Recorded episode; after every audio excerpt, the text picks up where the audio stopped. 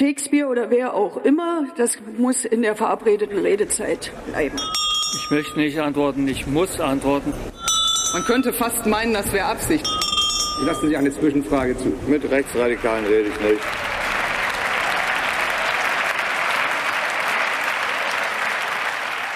Hallo, hier ist der Bundestalk, der wöchentliche Podcast aus dem Parlamentsbüro der Taz. Wir wollen heute über Rechtsextremismus sprechen, genauer gesagt über Terrorgefahr von rechts. Die Bundesanwaltschaft hat in der letzten Woche eine Großrazzia durchführen und 25 mutmaßliche Reichsbürger und Corona-Verharmloser festnehmen lassen.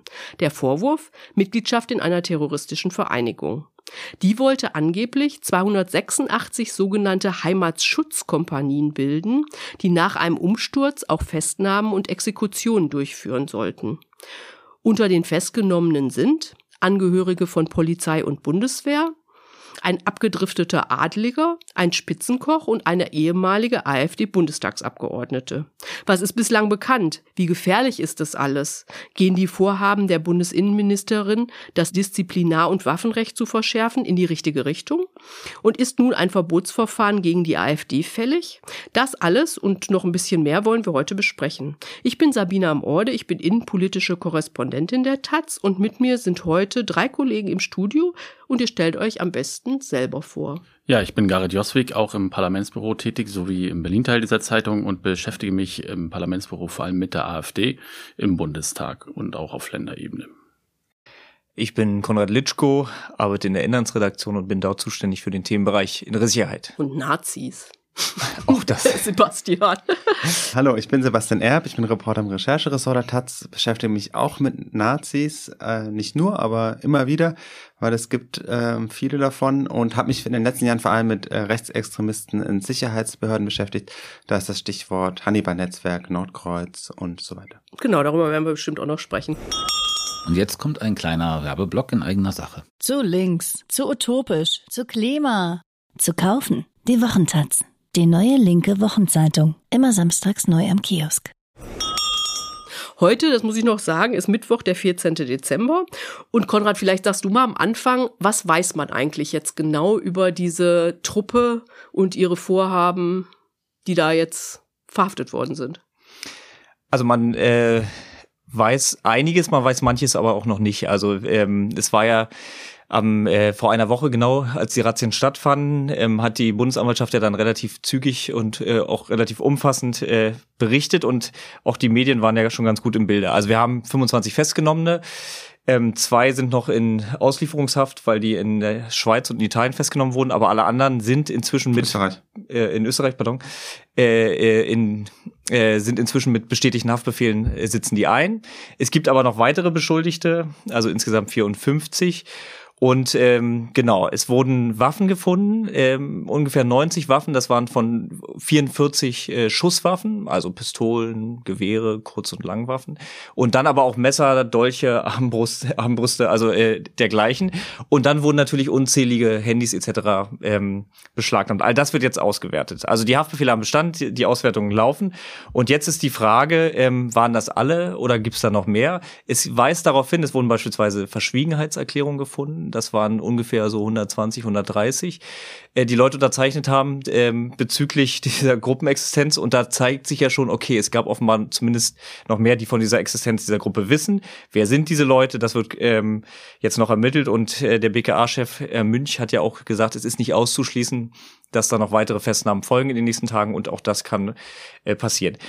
Jetzt ist die Frage, Sicherheitsbedienstete haben wir angesprochen. Also diesen Zweig haben wir. Gibt es da vielleicht noch mehr? Zuletzt wurde ja bekannt, äh, es ist auch eine Sachbearbeiterin der Polizei in äh, ähm, NRW äh, unter den Beschuldigten gewesen. Es ist ein LKA-Mitarbeiter aus Niedersachsen unter den Beschuldigten, beide nicht festgenommen, aber trotzdem.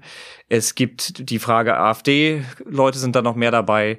Also diese Stränge, ähm, denen wird man jetzt sicher nachgehen und da ist jetzt, ähm, das sind Fragen, die sicher noch in weiterer Erklärung sind.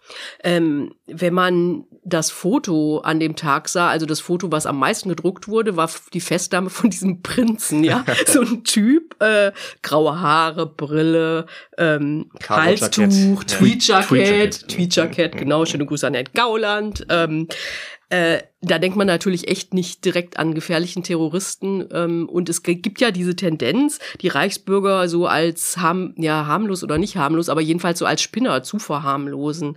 Was macht die Gefahr dieser Reichsbürger aus?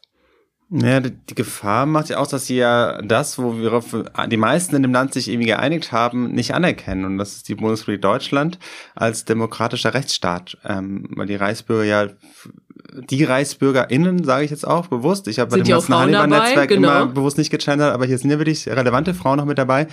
Ähm, ist, ist ja wirklich eine ganz große Bandbreite, aber sie eint eben die Ideologie, dass sie die Bundesrepublik, wie sie existiert, nicht anerkennen. Manche sprechen dann von der BRD GmbH, manche sind sehr geschichtsbewandert und haben dann irgendwelche Ausprägungen des äh, Deutschen Reiches dann eben ganz, ganz konkret vor Augen. Aber sie eint eben, dass sie das nicht anerkennen, was, was wir hier leben, in diesem Staat, den wir leben. Und das macht sie natürlich gefährlich, weil sie ja dann eigentlich auch nichts anerkennen. Wahrscheinlich erkennen sie ihre eigene Festen aber nicht an, weil es ja eine, aus ihrer Sicht eine Polizei ist, eine Staatsanwaltschaft, die gar keine Legitimation hat.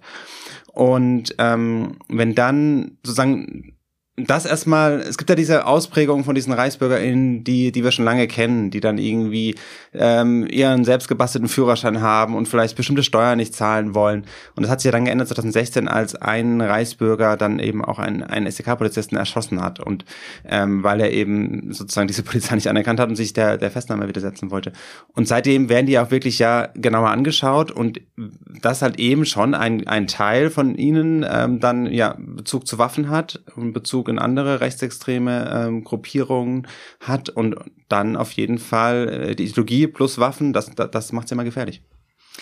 Wobei 2016, aber wir haben ja gerade als Das Taz, war in Bayern, äh, oder? Das war damals in Bayern. Ähm, so ein Reichsbürger, der da durchsucht werden sollte, auch Waffenkontrolle und der dann äh, das Feuer eröffnet hat und ein Polizist gestorben ist. Aber ähm, wir hatten ja auch in den Jahren davor schon immer geschrieben, dass da was unterschätzt wird eigentlich. Also weil es gab schon in den äh, Vorjahren. Nicht, dass die also, Taz das vorher geschrieben hat, nein, bevor aber, offizielle Behörden, das ist ja nicht zum ersten Mal so. Ja, ja aber nicht nur die Taz, aber das, es war äh, auch vorher gab es, ich weiß nicht, ob ihr erinnert, da gab es so in Sachsen-Anhalt so einen Schönheitskönig, äh, Adrian Ursache, der war auch so ein Reichsbürger. Mr. Germany. Der auch auf Polizisten Ach, geschossen hatte. Da hätte es theoretisch auch Tote geben können, ja. Oder es gab vorher ähm, so Drohbriefe ähm, mit Erschießungskommandos aus der Reichsbürgerszene, die man dann schicken werde und Migranten müssten ausreisen. Es gab Brandsatzwürfe auf ähm, den Bundestag und es gab beispielsweise auch mal, das war noch viel früher, ähm, wo so eine Hilfs Reichsbürger Hilfspolizei mal so einen Gerichtsvollzieher auch gefesselt hatte und gesagt haben, der ist jetzt festgenommen und so. Also diese Gewalttätigkeit lag da schon viel länger in der Szene, nur hatte man das auch tatsächlich in den Verfassungsschutzbehörden äh, ähm, lange Zeit doch so als ja äh, obskure irgendwie äh, Querulanten ähm, abge, ab, tatsächlich abgetan, bis eben Georgsgemünd dann äh, die, es diesen Todesfall gab. Aber eigentlich, wenn man guckt, äh, dieses, dieses Widerstandsnarrativ, wir müssen uns hier wehren, wir können uns wehren, das ist eine Selbstverteidigung im Grunde.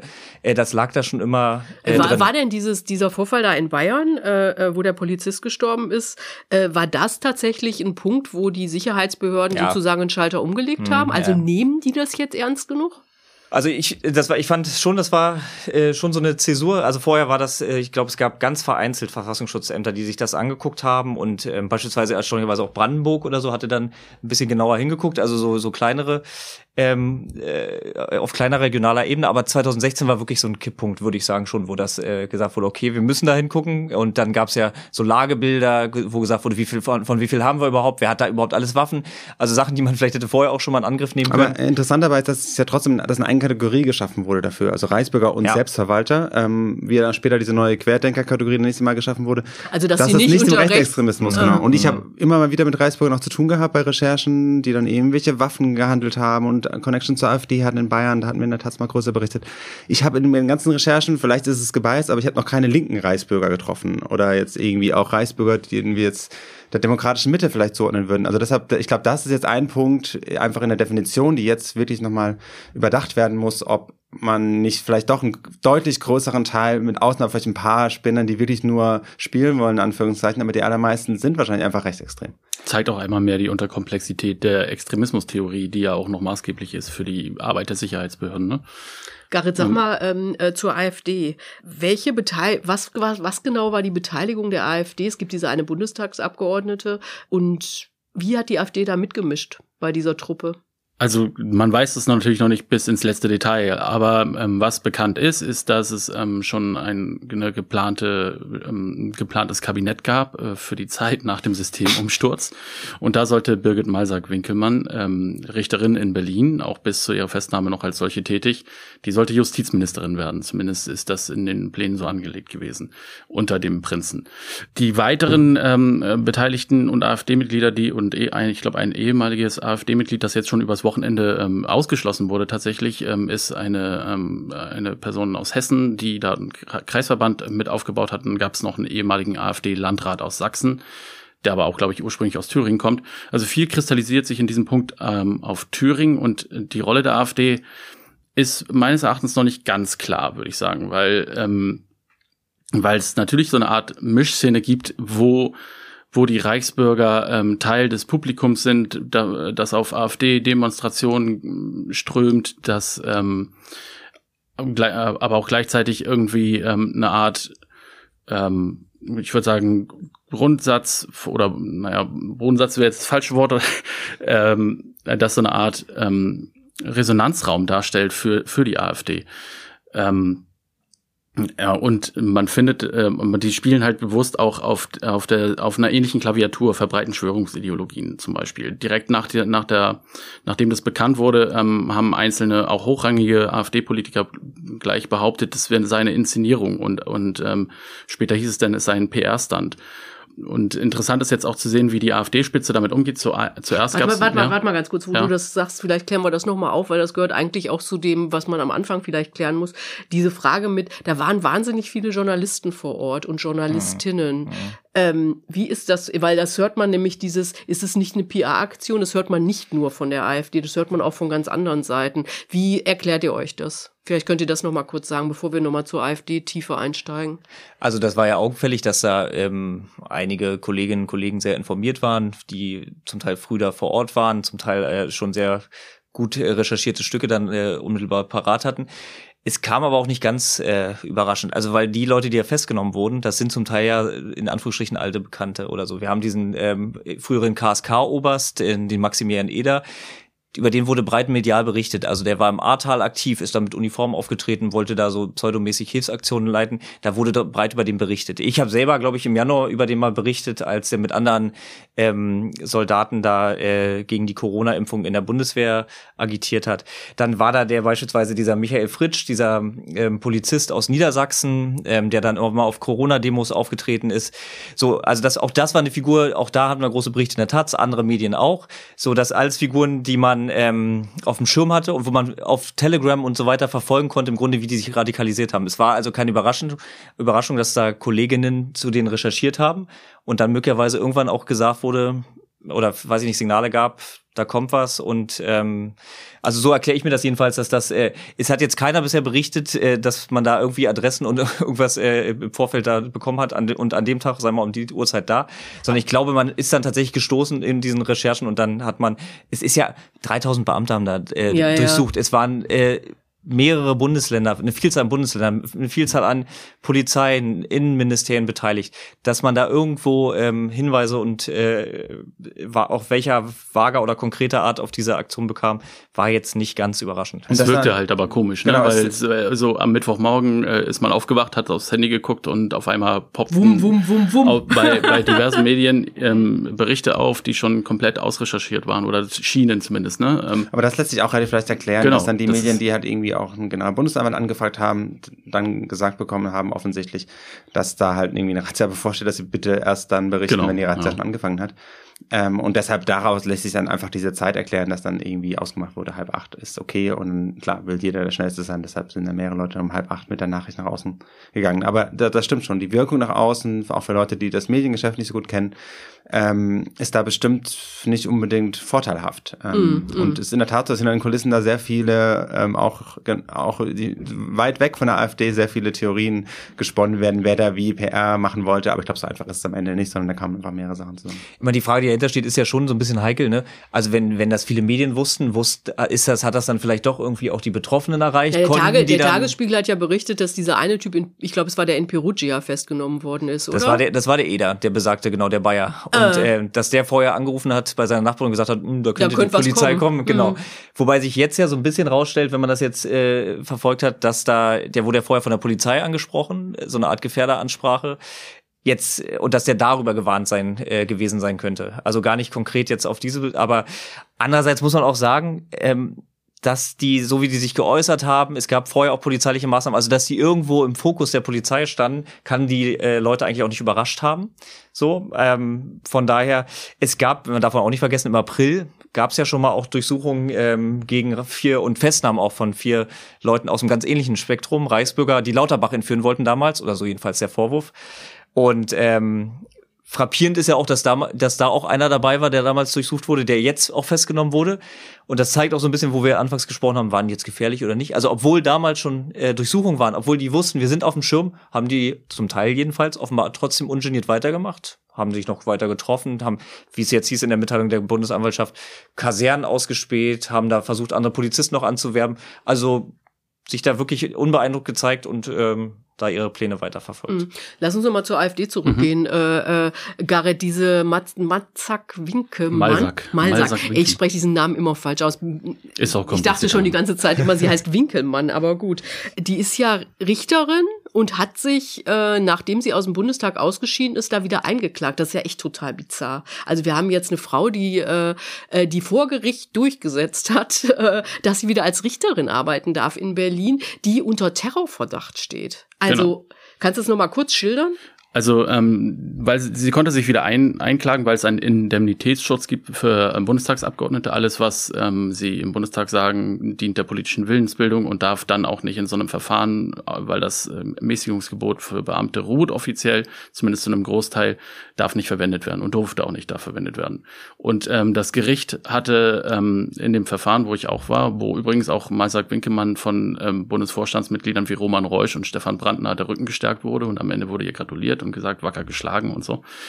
Ähm, ähm, es wurde gesagt, äh, oder die Zeugnisse, die so hervorgebracht wurden, was sie so außerhalb des Bundestags gemacht hat, ähm, Fotos mit Flügel, ähm, mit Flügelleuten zum Beispiel oder auch ähm, Facebook-Postings und äh, Tweets, die hätten, haben dem Gericht damals nicht gereicht. Die, das Gericht hat gesagt, die AfD-Mitgliedschaft alleine ähm, ist noch keine aus, äh, kein ausreichender Beleg für eine Nähe zu verschwörungsideologischen Kreisen oder rechtsextremen Kreisen, was natürlich eine absurde Feststellung erstmal ist. Was ist auch eine absurde Feststellung, aber man kann schon äh, äh, auch sagen, dass es nicht schlecht ist, wenn in einem Rechtsstaat Einzelfälle geprüft werden. Das ist richtig, das ist richtig, das gehört sich natürlich. Ähm, äh, dennoch gab es auch teils heftige Kritik an diesem Urteil, weil natürlich ist in der AfD im Jahre 2022 unmöglich ist, Mitglied zu sein oder aktives Mitglied und Funktionärin im Bundesschiedsgericht. Wie Was ja sie auch, noch ist, ne? Ja, als Beisitzerin, genau, es ruht jetzt offiziell, ähm, aber ja. Ich glaube, sie kann auch einfach gerade schlecht ihrer Aufgabe nachgehen. Ich glaube, das, das kommt noch dazu wahrscheinlich, ja. Ja, aber ähm, natürlich gibt es dann eine Nähe zu verschwörungsideologischen Kreisen. Also das ist einfach eine Verkennung dieser, der Entwicklung der Partei seit 2013. Ich meine, für die, für die AfD ist das ja Deep Shit, was, also würde ich jetzt mal sagen, dass sie jetzt irgendwie eine äh, Frau in ihren Reihen haben als Bundestagsabgeordnete, also Ex-Bundestagsabgeordnete, die jetzt unter Terrorverdacht steht. Wie haben die denn reagiert? Zuerst total schmallippig, also es ga, ga, gab nichts, außer ähm, ein paar Tweets zunächst, aber dann das erste offizielle Statement war ein paar Stunden nach dem Auffliegen und das, ähm, das war, ähm, dass man davon erst aus den Medien erfahren habe, man solche Bestrebungen verurteile, ähm, nachdrücklich ablehne und es die Ermittlung abzuwarten gelte. Und außerdem hat ein Satz insbesondere innerparteilich für Aufregung gesorgt und das war, wir haben vollstes Vertrauen in die beteiligten Behörden und fordern eine schnelle und lückenlose Aufklärung. Also damit haben sich Weidel und Kropalla, die Bundesvorsitzenden, zitieren lassen. Und äh, ich glaube, ein paar Stunden später, also wirklich nicht, es hat nicht lange gedauert, bis es Kritik von ganz rechts außen an dieser Aussage gab vom Bundesvorstand. Ähm, dafür haben die gleich Prügel eingesteckt und ähm, das hat dann auch ähm, gezeigt, in welche Richtung es äh, für dahin gehen sollte. Und ähm, der äh, Hans Thomas äh, Hans Thomas Tilschneider aus Thüringen hat darauf geantwortet, dass ähm, dass er nicht das vollste Vertrauen in die beteiligten Behörden, Behörden habe, weil auch diverse VS-Ämter dazu gehörten und ähm, das sei systematisch aufgebaut, äh, gebauscht. Und der Bufo hielte nicht dagegen, das hat er gesagt kurz. Und äh, daraufhin hat sich so aufgebaut und so eine ähm, wie es oft in der AfD eigentlich zu beobachten ist, dass äh, eigentlich die Bundes, der Bundesvorstand gar nicht äh, so immer die Richtung vorgibt. Ähm, die haben mehr oder weniger dann darauf reagiert, wie es, ähm, wie sich andere ähm, geäußert haben dazu, nämlich, dass, äh, dass es ja ein Rollatorputsch gewesen sei, sagte Das hat Weidel, ne, gesagt. Das hat Weidel aber auch erst nach Höcke gesagt. Höcke hat es zuerst ah, gesagt. Höcke hat es zuerst ähm, gesagt, okay. Und, und dann hat Weidel das ähm, äh, weiter zynisch ausgeschlachtet sozusagen. Ähm, und es wird jetzt, ist es jetzt irgendwo, es oszilliert zwischen Verharmlosung, ähm, man solle abwarten und Distanzierung, aber es ist halt weder noch so richtig. Also sie winden sich wirklich gerade sehr. Tilschneider muss man vielleicht einmal noch schnell zur Erklärung sagen, ist ein Landtagsabgeordneter in Sachsen-Anhalt, der wirklich irgendwie sozusagen kürzlich auch in Russland unterwegs gewesen. Ja, und total, also in, selbst innerhalb der AfD hm. total rechtsaußen ist. Genau. Äh, so. Aber mit dem Deep Shit, ich hatte ja an dem Morgen, als dann die Razzien waren, auch mit als und klar war, dass die Malsack Winkemann dabei ist, auch bei der AfD dann angefragt gleich und da hieß es dann so, oh ja, wir arbeiten gerade irgendwie eine Antwort und eine Sprachlüge. Also da hat man gesehen, äh, wie die Eiern. Wie die Eiern. Und dann hm. brauchte es ja mehrere Stunden, bis dann so ein Satz oder diese hm. zwei, drei Sätze, die zu Tesas da rauskamen. Also so ein dünnes. Äh, und die sie dann also, wieder, die sie dann wieder quasi diese, zurückholen, ja, ne? Also ja, da, ja, ich glaube, denen schwante da schon, in welcher Lage sie sich befinden. Ja, und jetzt nehmt am Ende klingt es fast so ähm, von diesem Statement, was äh, sehr, auch sehr eindrücklich war, klang es so, als wenn sie noch diejenigen in Schutz nehmen. Also ähm, und es hieß auch, man fühle sich so ein bisschen als Opposition gegängelt durch diese durch diese große Razzia. Also es ist ähm, auf jeden Fall ist man irgendwie getroffen. Mm, mm, mm. Äh, Sebastian, vielleicht kannst du mal kurz was zur Polizei und zur Bundeswehr sagen. Sind ja wieder, habt ihr schon ausgeführt, äh, äh, diverse Beamte innen dabei. Welches Gesamtbild zeichnet sich da ab? Also jen, auch jenseits dieser konkreten Truppe da hm. jetzt. Es sind einige ähm, Reservisten dabei, das heißt Leute, die in der Bundeswehr aktiv waren und entweder ausgeschieden sind oder das Pensionsalter schon erreicht haben. Und das ist schon auffällig, dass es ehemalige sind. Also Leute, die wirklich auch wichtige, wichtige Jobs hatten, die irgendwie Fallschirmjäger waren, die teilweise vor allem in den Anfangszeiten des Kommando Spezialkräftes aktiv waren, als das sozusagen die Spezialeinheit der, Spezialeinheit der Bundeswehr, das Eliteverband, der aus Fallschirmjägerbataillonen raus entstanden ist und in der Phase auch mit vielen Skandalen in Klammern, ich glaube, die können wir nicht alle nee, jetzt hier ausführen. das KSK hat ja von Anfang an sozusagen ja eine, eine etwas schwierige Geschichte und auch gewisse Traditionen, ähm, wie wir andere Teile der Bundeswehr auch, die in Richtung Wehrmacht und so weiter gehen. Aber ähm, das waren sagen Leute, die damals sehr aktiv waren und die jetzt aber seit teilweise jetzt Jahrzehnten äh, äh, da raus sind oder zumindest nicht mehr die wichtige Rolle haben. Und das ist schon ähm, auffällig, dass da noch ein Unterschied zu anderen äh, rechten Netzwerken und Organisationen und so weiter, wo dann noch wirklich aktive und junge Leute auch mit drin sind aus, aus, aus der Bundeswehr. Also und, ähm, es ist ein aktiver äh, KSK-Soldat ähm, auch jetzt festgenommen worden, da haben jetzt aber auch gleich ähm, die Bundeswehr und der MRD, also der militärische Abschirmdienst, der Geheimdienst der Bundeswehr, den sich schon auch ziemlich genau angeschaut. Der ist auch schon aufgefallen, bevor er sozusagen festgenommen wurde als Impfgegner und auch mit, mit Reichsbürger-Sachen. Ähm, und ganz wichtig ist ihn jetzt, und das ist natürlich auch inhaltlich wichtig, dass er kein Kommandosoldat ist, also keiner, der wirklich sozusagen Kämpfer ist, sondern er ist da im Stab tätig und er als Unteroffizier ähm, ist nicht so die, die wichtige Rolle, die er da hat. Und eine wichtige Sache noch, ähm, das ist zumindest die Aussage bis jetzt, auch keine Verbindung festgestellt wurden zu all den anderen KSK-Soldaten, die in ganz verschiedenen Kontexten als rechtsextrem aufgefallen sind. Nur ein paar Stichworte, diese Schweinekopf-Party, dann alles, was rund um Hannibal, den KSK-Soldaten, Hannibal-Netzwerk äh, stattgefunden hat, diesen rechtsextremen Prepern, die sie organisiert haben, mit einem anderen KSK-Soldaten verurteilt wurde, weil er Munition in großem Stil abgezwackt hat und Sprengstoff und das in seinem Garten vergraben hat. Und all diese Fälle, es war ein Riesenpolitikum, dass das KSK ja sozusagen diskutiert wurde, ob es vielleicht aufgelöst, aufgelöst werden sollte. Und sie sagen, damit äh, habe das alles nichts zu tun, es gäbe da keine Verbindung. Das ist der Stand jetzt. Es ist ja, ähm, äh, die haben sich ja wahnsinnig lange echt extrem schwer getan, überhaupt anzuerkennen, dass es da ein Problem ist, gibt. Ähm, immer dieses, naja, das sind Einzelfälle und so. Äh, äh, wie ist das jetzt? Hat da ein Umdenken stattgefunden? Gibt es da erste Bewegungen sozusagen, das Problem erst ernster zu nehmen? Wie schätzt ihr das ein? Ja, das hätte schon vorher stattgefunden. Ich erinnere immer ganz gerne an ein Dokument der Zeitgeschichte im Jahr, im November 2018. Ähm, da gibt es einmal im Jahr gibt es so eine öffentliche Anhörung, wo die sonst das sonst geheimtagende parlamentarische Kontrollgremium im Bundestag, das die Nachrichtendienste, Geheimdienste kontrollieren soll, äh, einmal im Jahr öffentlich tagt. Da verraten die keine Geheimnisse, sondern es ist eher so ein bisschen so eine auch so eine Öffentlichkeitsarbeit, dass sie mal so ein bisschen zeigen können, so grob die Themen, in denen sie arbeiten. Und, Und da dieser- stellen sich quasi die, die, äh, die Chefs der, die Chefs der genau. Nachrichtendienste. Und damals war das Christoph Kramm vom MAD und das war genau zu dem Zeitpunkt, als äh, der Fokus damals und dann die Tat zum ersten Mal über das Hannibal-Netzwerk berichtet haben und wurden auch gefragt, äh, was, was ist da los? Und da war die Aussage, ähm, es wurden uns sind keine rechtsextremen Netzwerke in der Bundeswehr bekannt. Es gibt keine äh, solche Vorfälle. Und das wurde im Laufe der Jahre sozusagen immer ein bisschen umformuliert. Dann hieß es, es gäbe Vernetzung, aber keine Netzwerke. Und inzwischen äh, steht das auch in den Lageberichten drin äh, aufgeführt, irgendwie das Hannibal-Netzwerk, andere Netzwerke in der Bundeswehr und so weiter. Also das wird deutlich ernster genommen als vor ein paar Jahren. Ähm, und es ist, glaube ich, auch wirklich richtig, dass es mehrere Netzwerke sind, die ideologisch Verbindung haben, aber nicht unbedingt organisatorisch. Also die Leute müssen nicht jetzt sich alle irgendwie kennen und äh, irgendwie miteinander zu tun haben, aber das macht es am Ende vielleicht sogar noch gefährlicher, weil wenn man ein Netzwerk hätte, könnte man es zerschlagen und wenn man viele hat und die Ideologie überall aufkommen kann, dann ist es ja eigentlich viel schwieriger. Also man muss ja sagen, genau, die, ähm, zu diesen Netzwerken, also dass sie da handeln mussten, das lief ja sogar noch unter Seehofer an, dass dieses Lagebild da äh, Extremisten in Sicherheitsbehörden aufgelegt wurde, jetzt inzwischen auch schon in der zweiten Auflage. Also das heißt, die äh, waren jetzt gezwungen oder haben das auch tatsächlich dann eingelöst, da genauer hinzugucken und ob die jetzt alle Fälle erhoben haben oder nicht, aber jedenfalls sie haben hingeguckt.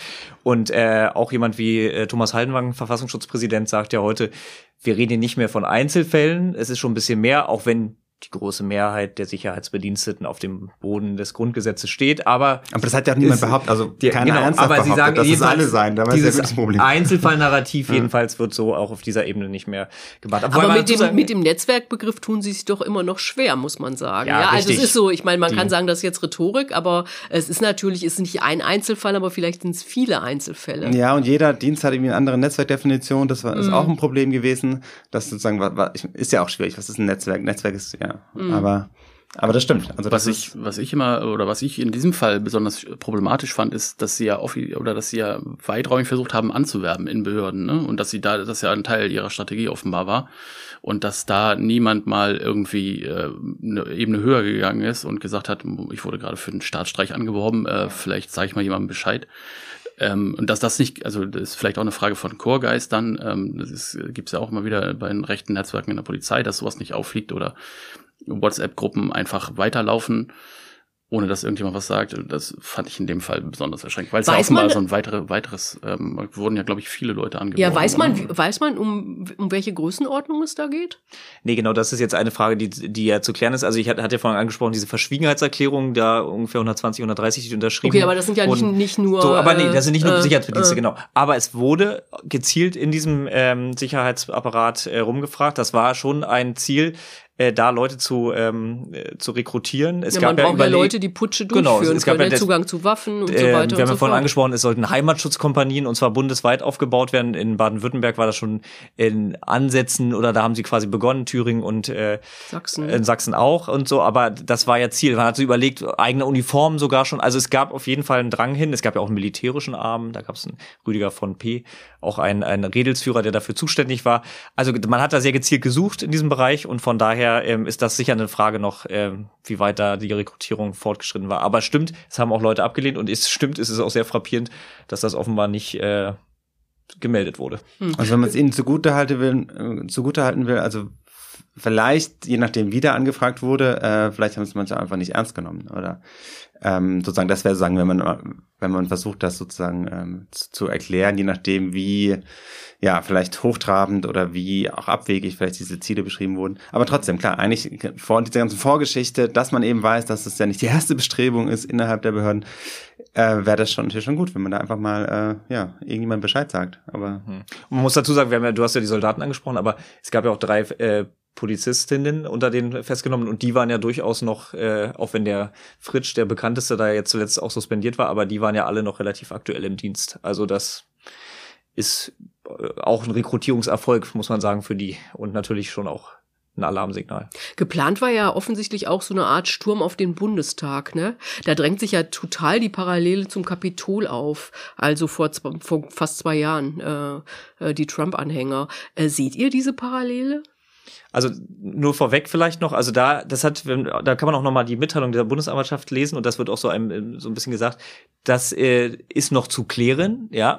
Also diese, da wurde immer drüber geredet und angeblich gab es auch mal einen Termin und dann wurde der aber nicht eingehalten und wurde wieder verschoben und so. Aber jedenfalls war das zumindest ein Gedankenspiel, ja. Und dann hieß es ja, man würde da vielleicht reingehen und mit Handschellen die festnehmen und so. Und da wird's ja tatsächlich dann ähm, äh, prekär. Also ich muss, ich habe auch diese diese ähm, diese Parallele schon im Kopf gehabt. Und das war sicher auch ein so ein Signal, was ja bis heute in der Szene international ähm, ja rumgeht und auch so ein so ein so ein Zeichen, da ja, geht ja, ja symbolisch, was. Ja, das sind ja also symbolische das, Bilder, die sich festsetzen. Und das sind das nicht nur Kapitol, wir hatten ja in Berlin auch die Szenen, also die waren, mhm. wo dann am Ende diese berühmten drei Berliner Landespolizisten äh, vor der Tür standen und irgendwie die Leute abgehalten haben, wo wir dann recherchieren konnten später, dass just an dem Moment am Westtor des Reichstagsgebäudes ein Pförtner saß, der äh, jetzt nicht mehr äh, da arbeitet, weil er halt ein krasser Rechtsextremer ist und der auch auf den Knopf hätte drücken können und dann wären die irgendwie reingekommen, ohne groß irgendwie äh, die Tür ein, einschlagen zu müssen. Genau, da kommt jetzt vielleicht nochmal der ähm, äh, Bezug zu der AfD-Frau,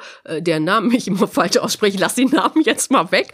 Aber es ist ja, äh, die hat Zugang zum Bundestag als ehemalige Bundestagsabgeordnete.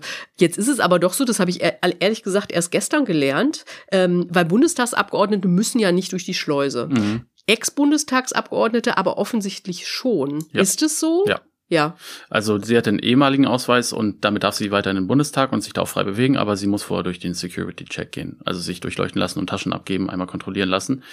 Das heißt, ähm, es wäre nicht möglich, was ja die erste Assoziation ist, wenn man das hört, dass, äh, dass die sozusagen mit, wenn sie denn dann wollte, mit einer Knarre äh, äh sozusagen straight in den Bundestag marschieren konnte. Auch Sportschützin ist sie ja, ja gewesen genau. ne? und hatte Soll ja auch Waffen legale Waffenbesitzerin. Haben, ne? hm. mm, mm. Ähm, ja, sicher. Ähm, trotzdem waren, glaube ich, die Behörden insbesondere aufgrund ihres Ausweises ähm, alarmiert und besorgt ähm, äh, weil sie sich halt auch dort gut auskennt als Abgeordnete. Ähm, insofern ähm, würde ich da würde ich sagen, dass es schon ähm, auch einfach krass ist. Also wenn, wenn, ähm, ja, wenn eine Bundes ehemalige Bundestagsabgeordnete direkt bei solchen Plänen ähm, mitgeschmiedet hat, offenbar. Ne? Ja, ja, auf jeden und, Fall. Ähm, auf wir jeden erinnern Fall. uns mal, es gab ja AfD-Abgeordnete, die schon mal diese Corona äh, genau, es gab es da reingeschleust haben den ja. Bundestag. Ich meine, da blieb es damals dabei, dass da Altmaier bepöbelt wurde und so mhm. weiter, aber das hätte ja auch anders äh, enden können.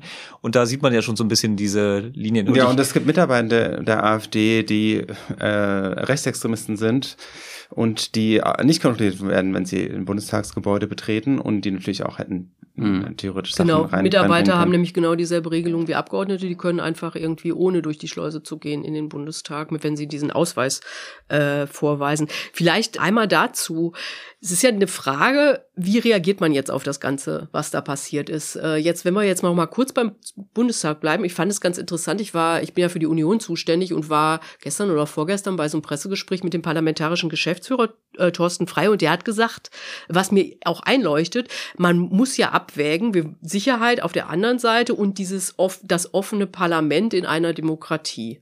Was gibt's eigentlich für Möglichkeiten, ähm, äh, das zu verschärfen, ohne sozusagen diesen Charakter Charakter aufzugeben. Was seht, seht ihr da? Das Handlung? wird diskutiert ja auch äh. äh. in den zuständigen, dann auch Gremien, die es da gibt, die genau für die Sicherheit auch zuständig sind. Die lassen sich natürlich auch vom BKA beraten und so weiter. Und es ist in der Tat schwierig, weil man ähm, will ja nicht, dass alle immer kontrolliert werden müssen. Das wollen die Mitarbeitenden ja auch nicht.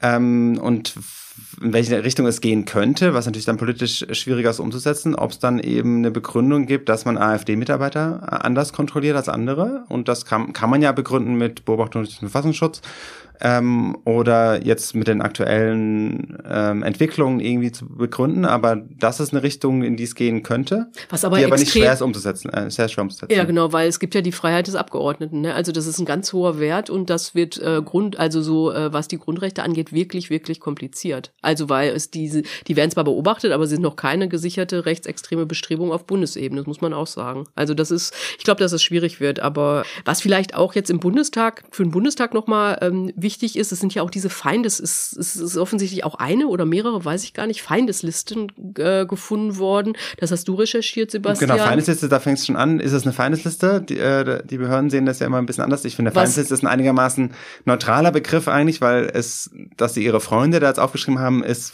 bei dem gesamten Ideologie und bei dem Vorhaben, das ihnen vorgeworfen wird, eher unwahrscheinlich. Was ist es denn für eine Liste? Vielleicht kannst du es mal ähm, genauer es wurde, beschreiben. Äh, eine Liste bereits jetzt vor den jetzigen Durchsuchungen gefunden, und zwar bei diesem schon erwähnten Peter W., dem ehemaligen Bundeswehrsoldaten, Äh, das ist eine Liste, über die man gar nicht so viel weiß, ähm, wo sich dann bei, bei den sozusagen weiteren Details dann auch sehr bedeckt gehalten wird. Aber was wir herausfinden konnten, ist, dass da 18 Namen draufstehen. Darunter sind sieben ähm, jetzt auch aktuell Mitglieder des Bundestages. Die wurden auch am Mittwoch alle vom BKA informiert. Und dann sind da auch Namen von Journalistinnen und Journalisten drauf. Da kennen wir einige davon und das sind recht prominente Moderatoren und Moderatoren von öffentlich-rechtlichen Fernsehsendungen.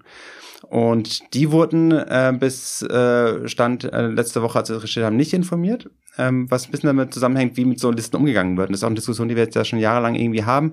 Ähm, sozusagen das BKA macht irgendwie so eine Gefährdungsanalyse und kommt tendenziell, ist es ein bisschen konservativ bei der Einschätzung und sagt immer, man weiß nicht so genau, man weiß es ja auch nicht ganz genau natürlich, was sollte so eine Liste bezwecken, äh, weil da normalerweise nicht Feindesliste, nicht Todesliste und nicht irgendwie zu eliminieren Doppelpunkt draufsteht, für gewöhnlich.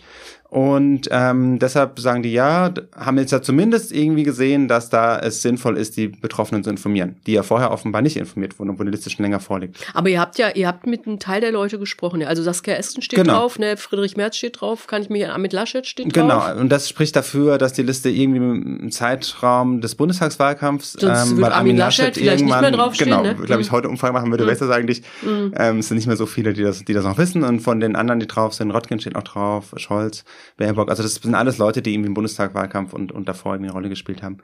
Ähm, und ja, und dass dann die anderen nicht informiert wurden, liegt erstmal daran, vielleicht werden, wurden es noch oder werden noch, dass dann wieder lokale Polizeibehörden zuständig sind. Das BKA ist eben nur für die Bundestagsabgeordneten zuständig, die geben das dann weiter an, an irgendwie ein LKA, dann müssen die wahrscheinlich erstmal rausfinden, wo wohnt jemand überhaupt, weil wenn er jetzt in Mainz irgendwie vielleicht arbeitet, wohnt er da auch oder wohnt er dann im anderen Bundesland oder sonst wo. Und es kann auch sein, dass die lokale Polizei eine andere Einschätzung hat und sagt, es ist ja gar nicht, jetzt keine besondere erhöhte Gefährdung, deshalb machen wir da erstmal, erstmal nichts. Ähm, aber die Erfahrung zeigt schon dann von Leuten, die man ernst nehmen muss, dass man auch die Listen von den Leuten ernst nehmen muss. Das hatten wir vor allem bei dem Fall Franco A., dem Bundeswehroffizier, der jetzt ja als Restterrorist verurteilt wurde im Sommer dieses Jahres da hat er auch bis zuletzt vor Gericht auch immer noch versucht, die Listen, die er so geführt hat, mit Namen drauf runterzuspielen. Das sind irgendwelche Recherchelisten oder To-Do-Listen, was auch nicht so ganz schlau runtergespielt war, weil was heißt denn To-Do? To genau. Was ähm, habe ich mit denen zu schaffen? Und das wurde dann aber, also dann das Gericht ja dann, das Oberlandesgericht Frankfurt ganz klar festgestellt, dass er vorhatte, Leute, die er so notiert hat, ähm, zu töten, dass das der Plan war, der noch nicht sozusagen jetzt ganz konkret war und aber es reichte dann in dem Fall für eine Verurteilung, hat es ausgereicht, mhm. auch wenn das Urteil noch nicht rechtskräftig ist. Mhm. Okay, kommen wir noch mal zur AfD und was jetzt äh, äh, mögliche Konsequenzen aus dieser ganzen Geschichte angibt. Es gibt ja erste Stimmen, die fordern, dass man AfD-Verbot prüfen sollte. Einer davon, der das fordert, ist der Thüringer Innenminister Georg Mayer, mit dem hab, den habe ich interviewt. Der sagt, man müsste das jetzt mal das ganze Material zusammentragen. Ähm, die Rechtsextremismus-Expertin der Linken, Martina Renner, hat das auch gefordert. Also die sagen nicht, die sagen noch nicht AfD-Verbot jetzt, sondern die sagen, wir müssen es prüfen. Was meint ihr dazu? Also ich finde auf jeden Fall, also ich würde mich dem anschließen. Ich würde sagen, darüber muss man schon diskutieren und nachdenken. Was aber auch ähm, wesentlich wäre, ist, glaube ich, ähm, dass man auf die Finanzierung vielleicht erstmal schaut. Ähm, das wäre ein Schritt, den man vorgelagert haben. Das war, glaube ich, angelegt in diesem NPD-Verbotsurteil, ähm, dass ähm, eine schrittweise ähm, sozusagen ein schrittweises Vorgehen gegen eine ähm, Verfassung oder potenziell verfassungsfeindliche Partei äh, vorsieht, nämlich, dass man erstmal die Parteienfinanzierung auch streichen könnte. Ähm, das NPD-Verbotsverfahren damals ist ja gescheitert, weil die ähm, NPD irrelevant war, nicht, äh, also sie war verfassungsfeindlich, aber halt irrelevant, nicht relevant genug, um sie zu verbieten. Das wäre bei der AfD durchaus anders, weil sie in, in östlichen Bundesländern teilweise sogar jetzt in Umfragen stärkste Kraft war. Ähm, insofern muss man vielleicht dann erstmal auch ähm, die, den Verfassungsschutz weiter prüfen lassen. Ähm, fünf Jahre Zeit haben die ja, glaube ich, ähm, wenn es so lange Verdachtsfall ist ähm, und dann schauen, wohin das führt ähm, und schon mal gucken, wa was noch so geht, beziehungsweise darüber muss es halt eine Debatte geben im Prinzip. Ne? Natürlich ist es auch ähm, bei einer Partei, die von vielen Menschen gewählt wird, äh, die einfach zu verbieten, natürlich wäre das ein krasser Schritt erstmal. Also Vielleicht, äh, du hast schon ein Stichwort gescheitertes NPD-Verbotsverfahren äh, äh, gesagt, Gareth. Konrad, vielleicht kannst du noch mal ausführen, woran ist es gescheitert? Hast du schon gesagt, die Relevanz, also dass, den, dass das Gericht eigentlich nicht gedacht hat, dass die ihre Ideologie auch in die Tat umsetzen können, weil sie äh, einfach nicht einflussreich genug sind. Genau. Aber aus dem Urteil kann man ja ablesen, Kriterien ablesen, die wichtig dafür wären, wenn man eine extremistische Partei verbieten würde. Vielleicht mhm. kannst du das noch mal kurz erklären. Genau, also die hatten ja bei der NPD damals gesagt, also die stellen schon diese Gleichwertigkeit, äh, sag mal, ähm, der äh, der Menschen da in Frage. Also beispielsweise, wer wir definieren, wer Deutscher ist und wer nicht und wer hier quasi und die Nicht-Deutschen werden dann anders behandelt und so. Also das waren so grundsätzlich krasser Verstoß gegen das genau, Grundgesetz. So genau. Und das war, das da hatten die gar keinen Zweifel in Karlsruhe, äh, dass da ähm, ist auch, dass es ähm, durchaus so, so, so einen kämpferischen Ansatz äh, gibt, quasi äh, gegen die äh, Verfassung vorzugehen. Aber es war tatsächlich dann am Ende wurde gesagt, ja, es gibt so ein paar Hochburgen regionaler Art in Mecklenburg-Vorpommern, in Sachsen, äh, wo die NPD da in der Lage wäre, vielleicht ansatzweise das durchzusetzen, aber sonst nicht. Und deswegen ähm, reicht das nicht, um diese äh, Demokratie im Ganzen, diesen Staat im Ganzen zu erschüttern und dann reicht es auch nicht für ein Ver äh, Parteiverbot. Deswegen wäre tatsächlich jetzt die Frage, die Lage bei der AfD ist eine andere. Die Frage ist aber, wäre die Lage tatsächlich bundesweit eine andere? So, deswegen müsste man äh, gucken, ob das, also sicher kann man sagen, Was die Relevanzfrage Sachsen, genau, die Relevanzfrage für die AfD. Die Relevanz, aber auch das Gewalt, die, Gewalt und genau, und das ist Vorgehen. Die, und die zweite das, Frage ist dieser Kämpf, dieses, zuzurechnen, genau, dieses kämpferische. So und mhm. deswegen hätte ich, glaube ich, so ein bisschen Stand jetzt, wobei ich auch auch das alles sehe, aber würde ich sagen, Stand jetzt hätte ich Zweifel tatsächlich, ob das äh, so halten würde. Dann hätte man natürlich äh, liefe man Gefahr, wenn das dann scheitern würde, ähm, dass das äh, genau nach hinten losgeht. Andererseits würde man es ja auch nicht jetzt äh, quasi Stand morgen äh, so ein AfD-Verbot verkünden. Also deswegen müsste man auch gucken wir haben ja noch nicht mal eine bundesweite äh, Einstufung oder ja, quasi Aber das ist ja dann auch ein also Problem. Also, also, hätte man die jetzt, dann haben wir dieses V-Leute-Problem, was bei der NPD am ersten Mal das Problem war. das, dass so viele V-Leute auf, auf relevanten Positionen sitzen. Ähm, das heißt, wenn es die Einstufung kommen würde, dann müssen wir sagen, okay, wir verzichten eigentlich weitgehend auf V-Leute, weil wir sonst genau das gleiche Problem wieder haben. Die, nee, aber deswegen hat, hätte ich jetzt auch Sympathien, wo du sagst, jetzt ähm, tatsächlich mal die Finanzen angucken. Also das wurde ja damals, das war übrigens in Karlsruhe ein expliziter Verweis, als sie gesagt haben, für das Parteiverbot reicht's nicht, aber es gibt ja durchaus abgestufte Mittel, beispielsweise beispielsweise über die Parteienfinanzierung. Bei der NPD wird das ja gemacht oder wurde das ja eingeleitet, zumindest so. Und ähm, dass man da vielleicht tatsächlich auf Hebel äh, eine Ebene drunter setzt. Ja, und es ist ja auch absurd, dass der Staat für seine eigene Abschaffung oder die Aushöhlung von Demokratie zahlen soll. Ne? Also im Prinzip. Ähm ja, selbst über die Stiftung, die Parteinahe Stiftung ist noch nicht entschieden, dass sie ihr Geld nicht bekommt. Also das ist ja so eine Spur noch weiter draußen eigentlich. Da ist es ja auch oftmals nicht so ganz leicht. Genau, aber ähm, aber es gibt halt in, einfach ähm, Leute in der AfD, die oder nehmen wir Björn Höcke, der ähm, und da gibt's halt auch Anknüpfungspunkte zur Ideologie von Reichsbürgern. Ähm, der propagiert äh, Publikationen aus dem Institut für Staatspolitik in Schnellroder, ähm, die sich teilweise lesen wie eine Handlungsanleitung zum Staatsumsturz und das ähm, äh, preist er ganz unverhohlen an. Ähm, in seinem eigenen Buch gibt's auch ein Passa paar Passagen, die sich äh, sehr weit in diese Richtung interpretieren lassen. Also diese, ähm, dieses Potenzial, den Staat zu gefährden, gibt's schon. Und ich finde, ähm, da kann man auch sozusagen dann mit so einem abgestuften ähm, also man kann das äh, schon argumentieren, finde ich, dass man äh, die nicht weiter finanziell unterstützen kann. Aber klar, diese Erasmus-Stiftung ist natürlich nochmal eine ganz andere Kiste. Also das ist die parteinahe Stiftung der genau. AfD. Mhm. Nee, aber also gerade bei Höcke würde ich auch äh, sehr genau hingucken. Also ich war ja kürzlich auch in Gera, habe mir dann nochmal die Montagsproteste angeguckt, nachdem das jetzt ein paar Wochen lief. Und äh, in Thüringen, da springt der Höcke ja jetzt auf diesen Montagsprotesten rum, ob es da jetzt irgendwelche Unvereinbarkeitsbeschlüsse gibt oder nicht. Der ist dabei, ob da Rechtsextreme rumlaufen und der ist ja selber einer. Ähm, so, also das ist äh, quasi, und da finde ich auch diese Rhetorik, die da spielt, also das ist ja alles Parteienkartelle und die äh, wir sind fremdbestimmt und so. Und da haben wir eigentlich Marionetten, äh, Marionetten und das wir müssen hier wir, wir müssen die vertreiben, wir müssen die äh, ausfegen, loswerden und so. Also diese Umsturz, Widerstandsrhetorik und so. Das äh, das befeuert ja Björn Höcke genauso und ähm, und da finde ich auch, da ist, schließt sich auch so ein bisschen wieder dieser Bogen eben zu diesen Reichsbürgern. Da ist der Sprung dann überhaupt nicht mehr weit, sondern äh, geht dann vielleicht tatsächlich nahtlos über. Und es war jetzt auch äh, auffällig, Stichwort Thüringen. Äh, du hattest das ja, oder haben wir uns, er hat es ja auch gesehen, irgendwie hatten wir uns darüber unterhalten da gibt's ja ein freies Thüringen, äh, einen Anführer, der da. Äh, ist auf das den, wie die Freien Sachsen? Das Nur ist genau, auf ja, ja, Thüringisch genau. sozusagen? Ich glaube, den Namen kann man auch nennen, Herr Hausner. Frank Hausner. genau. Der dann jetzt sich äh, auf der ähm, nach diesen äh, Razzien und Festnahmen dann hingestellt hat und gesagt hat, nein, das waren äh, auf den Montagsprotesten, das waren gar keine äh, Verwirrten, sondern das sind Freiheitskämpfer wie wir und wir sollten solidarisch mit denen sein. Also nichts mit ähm, Das war ein Teil der Wahrheitsbewegung. genau, nichts mit Distanzierung, sondern quasi weiterhin auf äh, auf Linie da reinge äh, äh, Und auf dessen, auf dessen Veranstaltungen redet Höcke halt. Und es gibt viele Fotos, die zeigen ihn lächelnd. Es gibt Fotos von diesem Hausnah zusammen mit Stefan Brandner und Björn Höcke 2017 im Landtag von Thüringen. Also es ist so eine Art Mischszene. Es gibt, man teilt viel. Also man teilt nicht alles vielleicht auch in der AfD von der, oder ganz sicher nicht alles von der, in der AfD von den Reichsbürgern, weil die, glaube ich, auch teilweise auf Veranstaltungen von den Nerven mit äh, Theorien, äh, die man so schwierig halten kann. Ähm, aber es ist halt so ein Geraune oftmals. Es gibt so eine verbindende Reichsideol oder Nostalgie, könnte man sagen. Also viele feiern dieses Heldengedenken und dann positive Bezugnahme zu Hindenburg oder man feiert den Sedantag, also so ein chauvinistisches Kaiserfest. Ähm, ja, und äh, da sind die Grenzen halt so ein bisschen fließend, wie immer in diesem ähm, erweiterten Vorfeld der AfD. In Thüringen gibt's ja diese Besonderheit, dass äh, der Verfassungsschutz den Landesverband schon als äh, erwiesen rechtsextrem eingestuft hat. Das heißt, die sind schon besonders weit in der Beobachtung äh, der Partei. Ähm, erklärt sich natürlich aus der besonderen Radikalität äh, äh, des Landesverbands.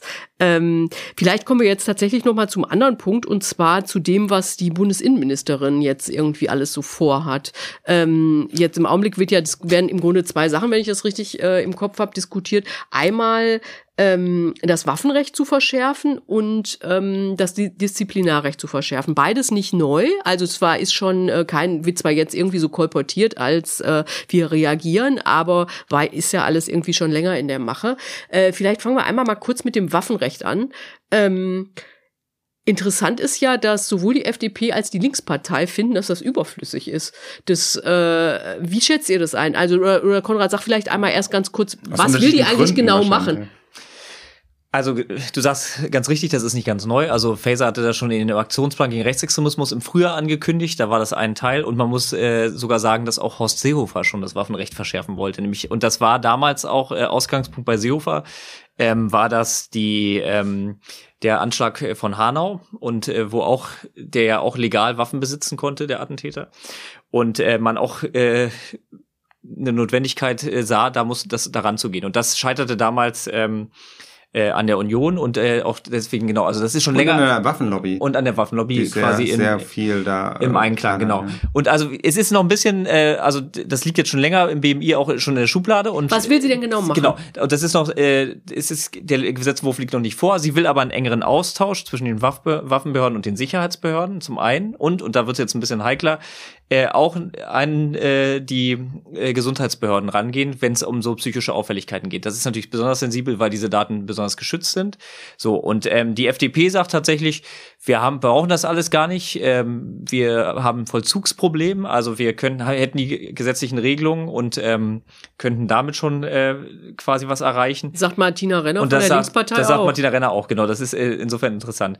Die FDP sagt aber zusätzlich noch, und das höre ich von Martina Renner nicht, dass man auch rechtschaffende Jäger, Sportschützen und so weiter nicht unter Generalverdacht stellen Ich dürfe. glaube mal, Christian Lindner ist doch jetzt relativ frisch gebackener Jäger. Doch ist er. Das sind, also, aber Das gab mal ein großes Porträt, ich glaube, wenn ich richtig erinnere, in der Zeit oder im Spiegel über Okay, sein, wie okay. er jetzt in der Stadt macht. Okay.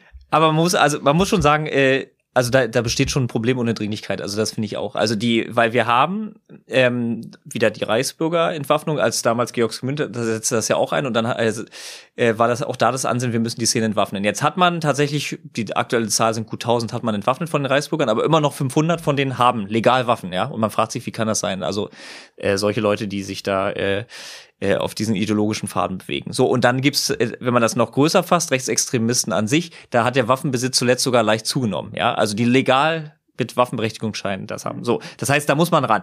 Ähm, Aber das für ein Versuchsproblem ist ja wirklich Versuchsproblem ist da, genau, das wollte ich sagen, weil es sind tatsächlich. Äh, Woran liegt es? Wollen die das nicht vor das Ort? Nein, also es also so kommunal. Das, das, das, das ist das Waffenbehörde klingt zu groß, aber Waffenbehörde sind die Landkreise und da gibt es irgendwie ein oder zwei Menschen, die teilweise im Zusammenhang mit anderen Aufgaben, die sie auch noch haben, irgendwie die, diese Waffenbehörde sind. Ähm, und es gab da auch mal Recherchen, Untersuchungen, sagen, wie oft jemand überhaupt einfach so eine Routinekontrolle bekommt, ob jetzt überhaupt die Waffen jetzt gar nicht mal in Richtung äh, Rechtsextremismus oder Reichsbürger, sondern ob er einfach einen richtigen Waffenschrank hat und da die Waffen korrekt zugeschlossen sind. Das heißt, ähm, und das kann, Personalproblem. Es kann sein, dass die dann, dass man nur alle 50 oder 100 Jahre so ein, äh, sozusagen statistisch so einen Besuch bekommt.